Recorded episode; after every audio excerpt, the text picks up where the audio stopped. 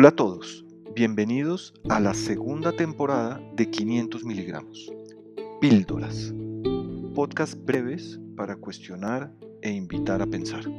Hoy, capítulo número 5, comparando ando.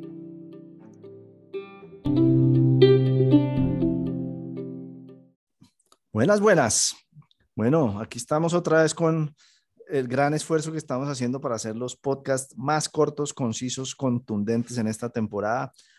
Podcast de 500 miligramos. Guido, ¿qué más? ¿Cómo vamos? Cuente a ver de qué vamos a hablar hoy. Bien, muy bien, Enrique. Vamos a hablar de particularidades de la percepción de los consumidores. Y para eso vamos a tomar un ejemplo. ¿Listo? El ejemplo es el siguiente. Imagínense por un instante que ustedes son una compañía que vende televisores. ¿Listo? Y tienen dos referencias de televisores.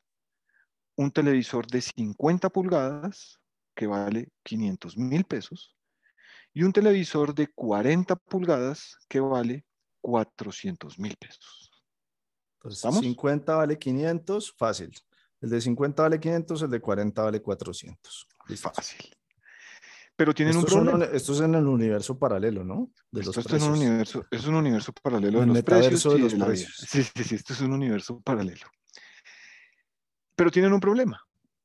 Y es que tienen un montón de inventario del televisor de 50 pulgadas. Necesitan evacuar inventario del televisor de 50 pulgadas. ¿Qué harían? Entonces, cuando hemos hecho esta, pregunta en, diferentes ámbitos, en cursos, en charlas, hay multiplicidad de respuestas.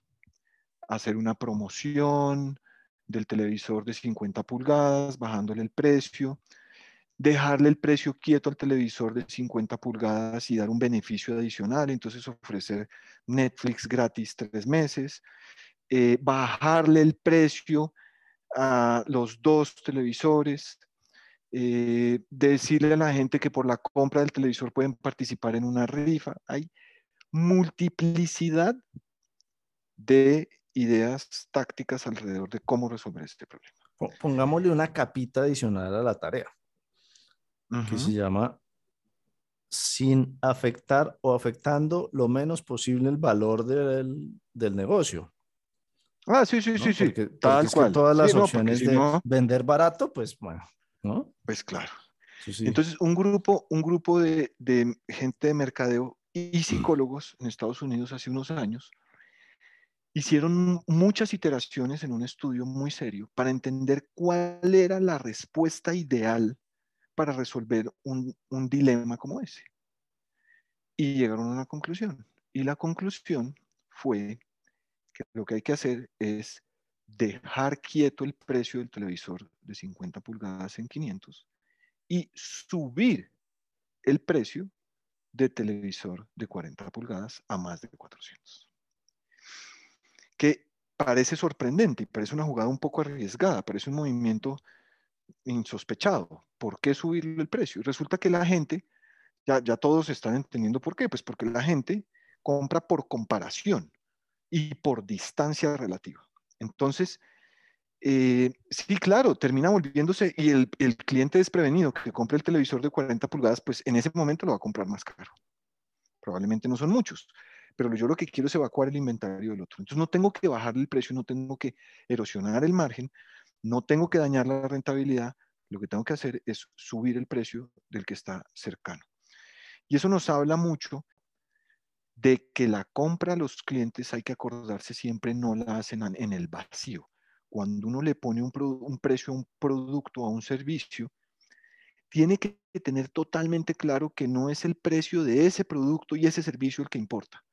Es cómo está relacionado con los otros precios de otros productos y otros servicios similares y muchas veces diferentes. Entonces, e, e incluso, e incluso con con relación a su competidor, ¿no? También, o sea, es, uno hace el análisis absolutamente completo. Absolutamente. Y contra incluso a veces otros bienes y servicios que la persona, que, la persona relaciona.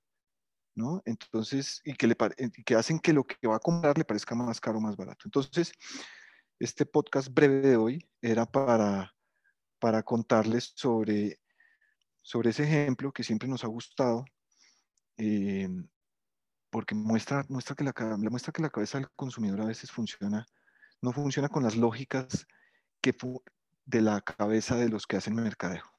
No, absolutamente. Yo, y, y, cuando usted habla de esas comparaciones es importante que la gente se sitúe. Yo siempre digo que cuando usted es consumidor, cuestiona unas cosas, cuando trabaja en mercado se le olvida que usted fue consumidor y cuestiona esas cosas. Eh, no solo, en, no solo en, el, en el hecho de cuestionar, sino en el hecho de comparar. Por ejemplo, fíjese que uh, normalmente si usted va a comprar una cosa y hay tres y los precios son, son productos similares y hay tres precios, usted tiende a irse por el de la mitad también, ¿no? Esa es otra teoría. Entonces, eh, si eh, está bueno es dejar el pensado de con base en que usted establece sus promociones, sus precios, sus portafolios, sus productos, con ese, con ese mecanismo de comparación que tenemos los seres humanos, que usted muy bien dice que una teoría lo valida ya hoy en día. Entonces creo que ese es el mensaje. Entonces, listo. ¿Qué imagen se va a llevar la gente, Guido?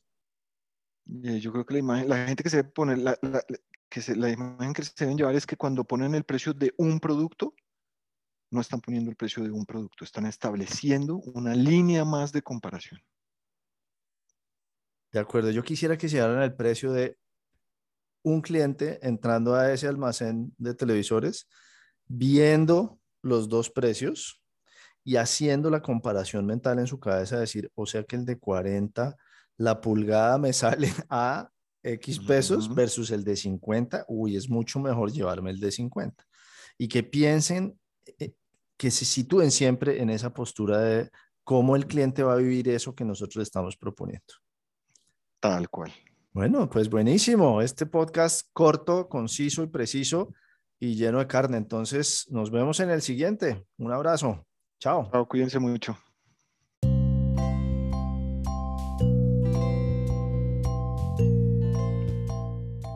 esta temporada de 500 miligramos con el patrocinio de Twitter.